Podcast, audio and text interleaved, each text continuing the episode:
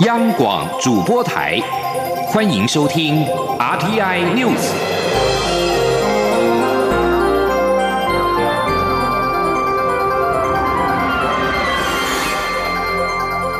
听众朋友您好，我是张顺祥，欢迎收听这节央广主播台提供给您的 RTI News。首先把新闻焦点关注到是，川普宣布美中已经达成了第一阶段的贸易协议。美国总统川普十一号宣布，美国跟中国已经达成了第一阶段的贸易协议，将促成双方贸易战停火。根据这项协议，中国将同意在农业上面做出一些让步。尽管这项有限的协议可能解决部分短期的议题。但一些最棘手的争议仍有待解决。美国在双方贸易争端当中，主要指控中国窃取制裁跟强迫技术转移，并抱怨中国实施产业补助。媒体稍早的报道是，美中十一号已经达成了部分的协议，可能促成贸易战停火。为美国总统川普和中国国家主席习近平今年稍后签署更广泛协议奠定了基础。美国财政部长梅努钦告诉记者，依据这项协议，白宫将推延原定下周实施的大幅调高关税税率的措施。而美国总统川普今天宣布，美中达成首阶段贸易协议，为终结贸易战打下基础。美股一路走阳，道琼工业指数大涨了三百一十九点，周线连三黑止步。苹果净扬近百分之二点七，股价再创新高。另外，在油价方面，也是上涨到两周的高点。纽约市场西德州中级原油十一月的期货价格上涨了一点一五美元，收在每桶五十四点七零美元。伦敦市场北海布伦特原油十二月期货价格上涨了一点四一美元，收在每桶六十点五一美元。继续把新闻焦点回到台湾的二零二零选举，蔡英文总统国庆连假期间勤跑浮选的行程。十一号下午接连拜访台北市的三间公庙参香，蔡总统提到，过去三年政府打下基础的工程比较辛苦，但现在基础已经打好，成绩也一项一项拿出来。他强调，明年的选举不但总统要过关，国会也要过半，这样许多改革建设跟福利的照顾才能够得到立法院的支持。而国民党总统参选人韩国瑜十号发表两岸政策白皮书，批评蔡英文总统的两岸政策是仇中害台爱自己。蔡总统回应：现在的情势不是我们挑衅，而是中国步步进逼，台湾人必须团结，才有力量面对中国的种种压力。但国民党到现在还是不敢批评中国。只是对内开炮，无助于处理两岸问题。请听央广记者郑玲报道。国民党总统参选人韩国瑜十号发表两岸政策白皮书，认为当前两岸关系如失控列车。蔡英文总统的两岸政策根本是仇中害台爱自己。蔡总统十一号受访表示，国民党判断情势时还留在旧时代，现在整体区域跟国际情势已经很不一样。在中国对区域的企图心这么强烈的情况下，台湾必须谨慎面对，不能过度乐观。他也强调，在处理两岸问题上非常谨慎，不冒进也不。挑衅，但坚守国家立场，坚守主权，也联合理念相同的国家一起守住台湾的主权跟台湾人的尊严。如果国民党现在不知道说，现在是台湾人必须要团结的时候，只有团结，我们才可以有力量来面对种种的来自中国的这一些压力哦。那国民党到现在还是呃不敢批评中国，只是对内开炮。好，这个是无助于我们的团结，也无助于我们呃面对中国处理两岸问题。据韩国瑜批评蔡总统用亡国感争取选票，提出人民要安全感。蔡总统则说，安全感来自于团结，不是步步退让。安全或者安全感来自于团结，来自于我们的自信。啊，来自于我们勇敢的面对挑战，安全感绝对不会是来自于步步退让啊，那或者是对于呃中国有那种不切实际的。过度的期待。对于蓝营批评蔡总统到选举才讲中华民国，蔡总统强调，他说中华民国台湾不是第一次，过去对内对外也常讲到。他认为中华民国台湾现在是社会最大共识，台湾现在就是要共识团结，才有力量面对外部种种挑战。另外，对于韩阵营指韩蔡选情在十一月中会黄金交叉，蔡总统表示，毕竟他是现任总统，还是要以国政优先，选战会按。既有规划进行策略，还需要争取最多人的支持，团结最多的力量。也希望所有支持者不要松懈，最后九十几天还是要全力打这场选战，打出最好的成绩。央广记者郑玲采访报道。国民党总统参选人韩国瑜民调明显落后竞选连任的蔡英文总统，让韩粉跟蓝营基层焦虑不已。韩国瑜北部竞选办公室副执行长孙大千表示，只要给韩国瑜一个月的时间，就可以把目前落后的情况打平。估计十月底打平，十一月中旬民调就会超前蔡英文总统。请记者杨文军的采访报道。韩国瑜北部竞选办公室副执行长孙大千十一号上午接受广播媒体专访，针对韩国瑜民调持续落后蔡英文总统，孙大千分析，韩阵营早在红海创办人郭台铭宣布不选之后，就预料到会有民调落后的结果，主要是年轻选票及经济蓝或知识蓝的流失。他们也拟定策略，后续行程将很细致，也加入许多元素，包括倾听。学习关怀，只要给韩阵营一个月的时间，就可以把目前落后的情况打平。估计十月底打平，十一月中旬民调就会超前蔡英文。孙大千说：“这样的操作需要的是什么？也是时间。嗯，所以我为什么我刚才跟各位讲说，拜托所有支持韩国瑜的庶民伙伴朋友，一个月的时间就多好了。我们要求的不多，在这一个月里。”各种风风雨雨起起落落，请大家都不需要担心。我们做好了充分的准备，而且我们有绝对的信心，我们可以翻转，而且我们会获胜。针对蔡英文总统的国庆演说，孙大千也指出，韩国瑜从二十多年前选立委时就反对一国两制，但民进党却将九二共识跟一国两制连结，不断操作亡国感。他认为大家应思考，中国大陆多少年之前就在讲一国两制，为何国民党执政时？大家亡国感不会那么强烈，因此孙大千说，韩阵营将以安全感来直球对决。况且台湾年轻人不是只有亡国感的问题，还有他们坚持的价值。就像柯文哲在两岸政策相对保守，却能获得年轻族群的支持。他也提及，台湾有些人不希望香港反送中尽快落幕，毕竟对某个政治族群有利益。中央广播电台记者杨文君台北采访报道。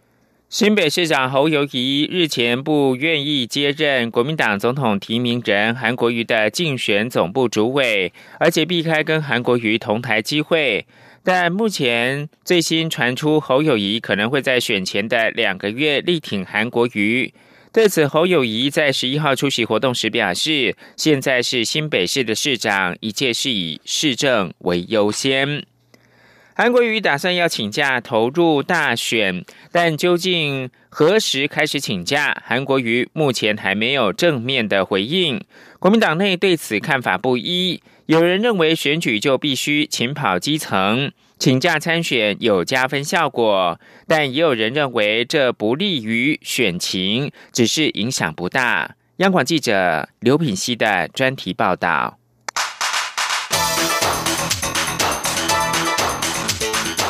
专题报道。高雄市长韩国瑜传出将自十月中起请假三个月，投入总统大选。由于高雄市议会市政总执询将自十月三十一号开始，韩国瑜一旦自十月中开始请假，等于完全缺席市政总执询。韩国瑜本人则不愿正面回应究竟何时开始请假，只表示如果选前请假，一定会和议会沟通，依法定程序办理，并正式对外说明。先是首长请假参选，不分蓝绿，过去都有潜力，只是时间长短不一。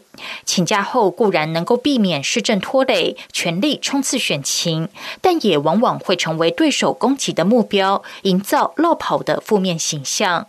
尤其韩国瑜还上任不满一年，便传出请长假投入选举，自然引发抨击与质疑。这对韩国瑜来说，究竟会是剂强心针，还是会让选情？雪上加霜。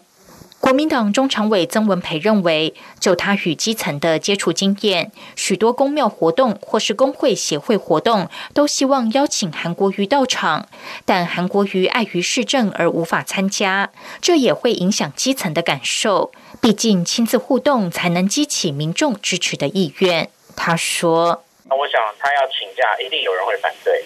但是相较于这个剩下，他如果不请假。”他是不是会失去更多的一些？因为有一些支持者，他就是一定要看到你本人来，他才愿意支持你，或者他才愿意，或者听了你的你讲话以后，他才会激起他想要支持你的这个这个动机。所以，呃，我我想啊，这个很难去拿捏到底，呃，是利大于弊或弊大于利。但是，我想，身为一个总统的候选人，你如果完全没有时间投入选举，我想未来也会是一个很大的问题。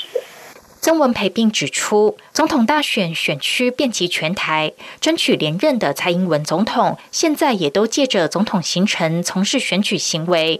如果韩国瑜不请假，就完全无法投入竞选，除非韩国瑜是选假的，否则就必须请假才能冲刺选情。国民党高雄市党部主委庄启旺也指出，市政总执询距离明年一月十一号投票日太近，他认为韩国瑜在适当时机就应该请假，全心全力投入大选，这对韩国瑜有加分作用。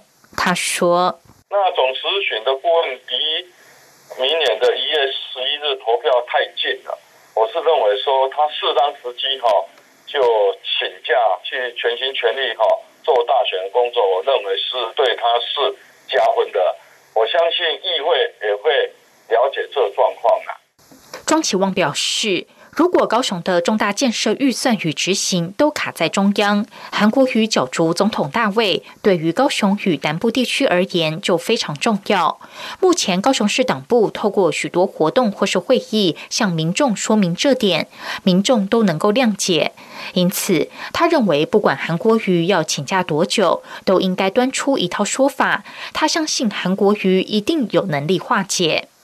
除了乐观派外，党内也有人担心此举不利于选情，只不过认为影响有限。国民党团副书记长林奕华便认为，目前对韩国瑜的不满意度，主要来自于他就任市长不到一年便转战总统，因此，即便韩国瑜请假参选会再影响支持度，但已经不是最关键的因素，影响有限。东湖大学法律系副教授胡博彦也持同样看法。他认为，韩国瑜上任不久就选总统，民众对于韩国瑜的执政能力与市政付出已经打上问号。日前，高雄市议会又发生抽签才能质询的争议，更让外界产生韩国瑜不顾市政、不想被询的印象。基本上，会骂韩国瑜的人大概都已经出现了，不会骂韩国瑜的人基本上也已经巩固。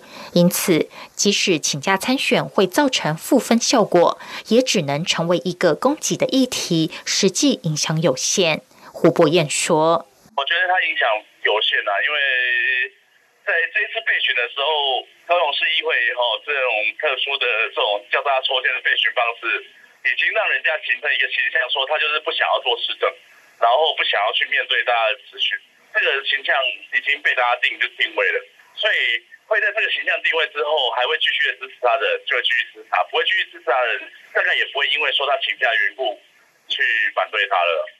韩国瑜近来民调支持度已经远远落后蔡英文总统。外界分析，除了个人因素外，主要是对于韩国瑜施政的不满意度与不信任感。如果韩国瑜人决定赴议会备询，民进党议员必会倾全力监督，韩国瑜势必将面临激烈攻防，相关施政表现也会被放大检视，负面效应可能延续到年底，不利于明年初的大选。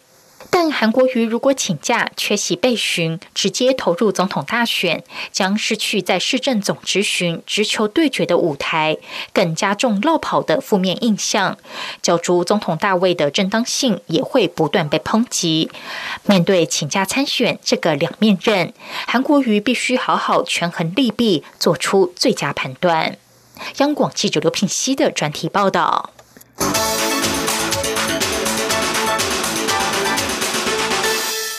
持续看到是选举的新闻，台湾民众党主席柯文哲十一号陪同新北市立委参选人吴达伟扫街拜票，谈及到郭柯合作是否因为立委打对台破局时表示，合作不可能百分百，只有百分之五的冲突已经是高度合作，会尽力协调。台湾民众党推派立九网络媒体执行长，也就是 PTT 名人神龙立九的吴达伟参选立委新北市第七选区，也就是板桥。党主席柯文哲陪同到国泰市场以及兴隆市场扫街，并且跟当地的青年早餐会。被追问到跟亲民党主席宋楚瑜的关系，柯文哲表示，双方沟通的管道畅通。因为我们有很多亲民党的朋友，每个人有不同的立场，常常会沟通协调。对于蔡文总统在国庆演说时提起“中华民国台湾”六个字，已经是整个社会的最大共识。柯文哲表示：“国是中华民国，家是台湾，现阶段这已经是最大公约数。”记者杨文军的报道。蔡英文总统在国庆演说时提及“中华民国台湾”六个字，已经是整个社会最大的共识。对此，台北市长柯文哲十一号陪同民众党板桥东区立委参选人吴达伟拜票时受访表示：“国是中华民国，家是台湾，现阶段这已经是最大公约数。”他说：“国是中华民国嘛，家是台湾哦，在现阶段。”这个好像也是最大公约数。赞同蔡总统嘛？应该，我我最后的结论是这样的，在现阶段，这已经是最大公约数了。至于柯文哲评论，现在大选已进入乐色时间。前新北市长朱立伦强调，看棒球的人都知道，没有什么乐色时间，都是九局逆转胜，所以就是坚持到底，到最后一分钟都不放弃。对此，柯文哲表示，他也不晓得这算棒球还是篮球。篮球一般来讲，打到第四节下半输太多的话，战术上开始用乐色时间战术。但棒球如果只差一两分的话，随时都有再见全雷达。中央广播电台记者杨文君台北采访报道。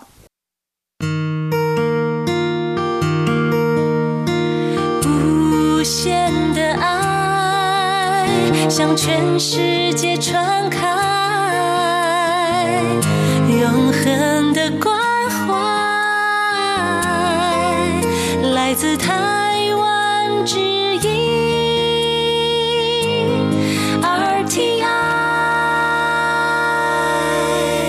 现在是台湾时间清晨的六点四十八分，我是张顺祥，继续提供国际新闻。美国指控伊朗为攻击沙地阿拉伯石油设施的幕后黑手之后，五角大厦十一号同意增派三千部队和军事装备到沙国，协助沙国强化防御。法新社报道，五角大厦声明表示。国防部长艾斯培批准增派两个爱国者飞弹连、一个萨德反导系统、两支战斗机中队和一支空军远征连队。声明指出，国防部长艾斯培十一号早上知会沙国王储暨国防部长萨尔曼亲王，将增派军队以确保和强化沙国的防御。在中华民国台湾跟友邦贝里斯建交满三十周年的前夕，蔡英文总统十一号接见贝里斯副总理兼教育部长法博。蔡总统表示，两国不仅在医疗、职训方面持续合作，经贸投资方面也有不少的进展。十一月更将在贝里斯举办第一届的台湾商展。蔡总统借此希望两国能够持续深化伙伴关系，携手成长。而蔡总统十一号也接见了圣克里斯多福及尼维斯国会议长伯金斯访问团。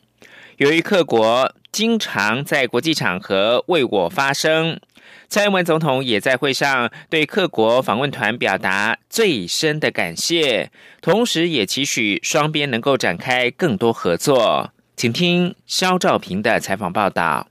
蔡英文总统十一号上午接见应邀来台参加国庆的圣克里斯多福吉尼维斯国会议长伯金斯访问团。由于圣克里斯多福吉尼维斯位在加勒比海地区，对于首度到访的伯金斯，蔡英文总统特别表示欢迎。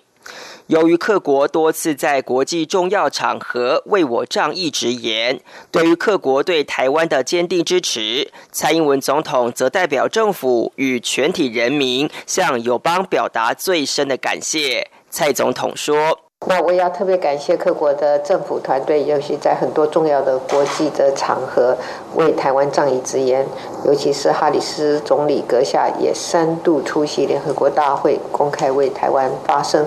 呃，对于这份坚定的支持，我要代表中华民国政府和全体人民表达最深的感谢。蔡总统还说，今年七月他率团访问各国，不仅美丽风景令人印象深刻，当地的观光产业以及文化遗迹保存都非常值得我们学习，因此希望未来能一起展开更多旅游商机。蔡总统说：“各国的观光产业十分的蓬勃，我当时也邀请了观光业者考察团一起前往各国，也希望未来可以共同开展更多的观光旅游的商机。谈商机也谈基础合作。蔡总统表示，未来在技职教育、职业训练合作协定以及建设、医疗等各领域，两国都会有更深入的合作。蔡总统表示。”圣克里斯多福吉尼维斯是在一九八三年独立建国，而中华民国台湾是第一个与客国建交的友邦。今天客国访问团来到台湾参与国庆盛会，格外有意义。中央广播电台记者肖照平采访报道。台湾社、台湾北社等本土社团召开记者会，强调蔡总统对中国采不冒进、不挑衅，坚持维护主权立场，虽是理性有智慧，但是让人感到比较软弱。如今美国改变政策，在许多方面力挺台湾。各国也纷纷对台湾示出善意，政府应该把握良机，主动积极发动外交攻势，加入国际社会，建构台湾成为正常国家。央广记者谢嘉欣采访报道。美国总统川普上任后，与中国大打贸易战，双方角力日渐加剧。与此同时，台美关系持续进展，包括川普以台湾总统称呼蔡总统。台湾对美国的北美事务协调委员会在今年改名为台美事务委员会。美国联邦参议院外交委员会更在今年九月通过台北法案，协助台湾巩固邦交。还有十月八号，台美首届太平洋对话上，与会的美国国务院副驻青。孙小雅也强调自己代表川普与国务卿启动这项对话等。看好美方加强挺台力道，台湾社、台湾北社等本土社团十一号召开记者会，强调在台美关系大幅提升之际，中国对台湾及全世界文攻武吓变本加厉，对香港反送中示威抗议采取越来越残暴血腥的手段。台湾社会各界领袖都有责任，共同寻求对抗中国、捍卫台湾国家安全的有效措施。台湾社副社长张富巨指出，蔡总统过去对中国采用不冒进、不挑衅，坚持维护主权立场，尽管符合理性、智慧，也很正确，但稍显软弱。台湾社社长张叶森则强调，如今美国主动改变政策，加上日本、德国等国家纷纷对台示出善意，政府应该把握此良机，积极加入国际社会，将台湾建构为一个真正的正常国家。他说：“其他国家都相继的表示对对台湾的善意，哦，那我们应该这个是这是千捧千载难逢的机会，哦，我们应该更积极的啊努力，啊，除了壮大我们啊台湾的实力以外呢，哈，把握这个机会，啊，让国际社会既然有这么呃给我们正面的回应，我们好好的加入国际社会，啊，这是。”好像我们台湾能够长治久安的办法。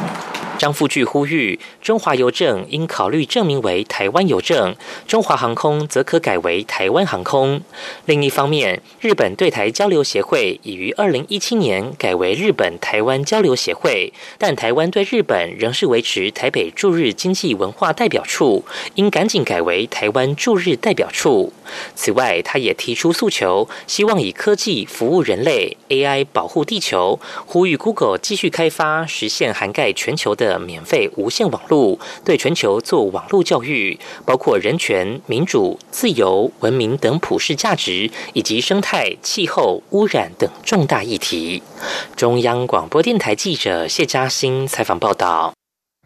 立新社会福利基金会长期关注亚洲女孩人权运动，今年的亚洲女儿奖告一段落。立新基金会的执行长季慧荣表示，颁奖除了是鼓励勇于改变现状的亚洲女孩持续的发挥影响力之外，也同时让台湾的女孩看见各国的性平状况，进一步串联起全球女性平权的支持网络。记者肖兆平报道。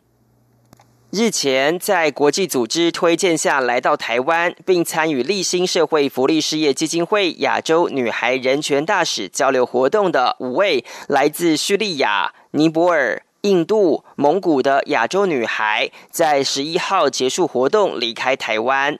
但过程中与台湾女孩的交流，其效应正持续发酵。立新基金会执行长季慧荣表示，亚洲国家的女孩多面临被压迫的处境，不管是被迫早婚、失学或遭性侵害等。但在这样人权条件不佳的环境下，还是有女孩愿意用坚定的态度挺身改变现。季慧荣以今年荣获亚洲女儿社群经营奖的尼泊尔少女艾莎 B.K 为例，强调在劣势下展现意志，让社区看见性平议题。他说：“像尼泊尔这位女孩，她自己本身家里虽然并不是非常的富有。”可是因为他热爱运动，所以他游说他的父母让他学跆拳、学运动。可是在这个运动的过程，他遇到了很多的困难，因为家人并不支持。可是最后他拿出优秀的成绩来说服家人，然后他现在也成为教练，然后也在尼泊尔地方，呃，就是很多的女孩。因为他受到鼓励，也开始学习这个像足球啦、跆拳道这样子的一个课程。季慧荣认为，立新基金会推动的亚洲女孩人权运动，不仅鼓励亚洲女孩持续发挥影响力，也透过在台湾的课程与跨国互动，进一步诱发更多醒思与行动。他说：“我们在跟啊亚洲的女孩分享的时候，就发现，哎。”亚洲的女孩其实她们有很多的嗯压迫，里面反而让她们更多的意识到自己的权利。然后也意识到他们该有什么样的行动。不止亚洲女孩有收获，季慧荣表示，透过分享，也让台湾女孩知道全球女孩的性平状况，也为日后相互声援与支持建立了联络网络。这对整体女性平权发展有正面帮助。中央广播电台记者肖照平采访报道。体育新闻。鞍马王子李志凯今天凌晨在德国举行的世界体操锦标赛个人的全能决赛，缴出八十三点七九八分，排名第十二。队友唐家宏则是以八十三点八一六分，排名十一，坐收无缘奖牌。接下来，李志凯十二号将与队友肖佑然一同在世锦赛的鞍马决赛上阵，而唐家宏将在十三号压轴的单杠决赛来登场。另外是在。呃，这个桌球的部分呢，台湾桌球一哥林云如跟一姐郑怡静今天凌晨在德国桌球公开赛混双的四强赛，以零比三不敌中国组合许昕跟孙颖莎，无缘争冠。而另外两组台湾的双打组合，也就是庄智渊跟陈建安，以及陈思雨跟郑先知，稍早分别在男女双的四强赛止步。以上新闻由张顺祥编辑播报。